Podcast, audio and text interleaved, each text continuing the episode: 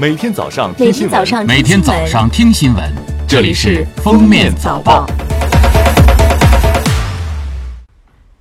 各位听友，早上好！今天是二零一九年十二月十四号，星期六，欢迎大家收听今天的《封面早报》。首先来听今日要闻。今天起，随着弱冷空气影响的展开和暖湿气流反攻，我国雨雪天气逐步发展增多。不过，这轮冷空气势力较弱，对北方各地气温影响幅度较小，气温仍将维持在较常年同期偏高水平。而冷空气难以抵达南方，即将出现十二月罕见的温暖天气，特别是江南一带，最高气温和最低气温较常年同期普遍偏高十度以上，最低气温甚至能达到常年十二月中旬最高气温应有的水平。本周末到下周初，江南不少地方最高气温将达到二十五度左右，届时最高和最低气温将刷新有气象记录以来十二月中旬的新高，温暖程度历史罕见。据天文专家介绍，年度三大流星雨之一的双子座流星雨今天达到极盛，预计出现在北京时间十四号十时至十五号七时之间。对于我国公众来说，十四号晚比较适合观测。感兴趣的公众可选择视野开阔、没有灯光影响之处进行观测。十三号，生态环境部公布了二零一九年十一月全国空气质量状况。数据显示，全国三百三十七个地级及以上城市平均优良天气数量比例为百分之八十五点四，同比上升三点零个百分点。其中，京津冀及周边地区二加二十六城市平均优良天数比例为百分之六十三。同比上升十八点六个百分点。城市排名方面，舟山、拉萨等城市较好，安阳、洛阳等城市相对较差。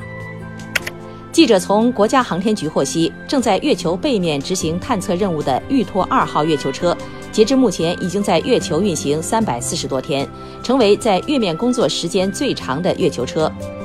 此前，该记录由前苏联的月球车一号保持，四十九年来一直无人超越。下面是今日热点事件。十二月十二号，浙江省宁波市中级人民法院开展司法网拍直播活动，仅一小时成交额破亿。据悉，评估价为五百六十七点五万元的青岛海景房起拍价五点六折，是当天拍卖房产中折扣力度最大的一笔。海景房经历六十四次竞拍，以四百五十一万元的价格成交。近日，十三家法院首次尝试以直播的方式进行司法拍卖，多位地方法官亲自登场做带货主播。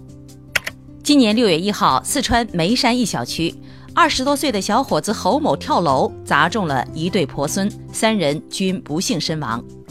事发后，被砸中的婆孙家人向侯某父母索赔一百五十多万元。经查实，侯某患精神分裂，其父母应承担监护责任。法院判决侯某父母赔偿一百五十二万。十二月十二号，重庆市林业局通报猫咖养小熊猫一事的调查进展。通报称，目前初步查明，与生椒育婴养殖场涉嫌将其人工繁育的小熊猫违规放在柴可可猫咖展示。调查组已责令猫咖店停止小熊猫展示活动，并将两只小熊猫安全送回养殖场。决定暂停其经营利用野生动物有关活动。十三号，黑龙江绥芬河警方破获了一起重大走私、非法收购、出售珍贵野生动物制品案，抓获犯罪嫌疑人两名，查获涉嫌走私野生棕熊熊掌二百一十四只、羚羊角四根、鹿茸五块、熊胆十个、动物牙齿十九个，疑似虎骨二十六块、海参二百一十三公斤，案值近千万元。最后来听国际要闻。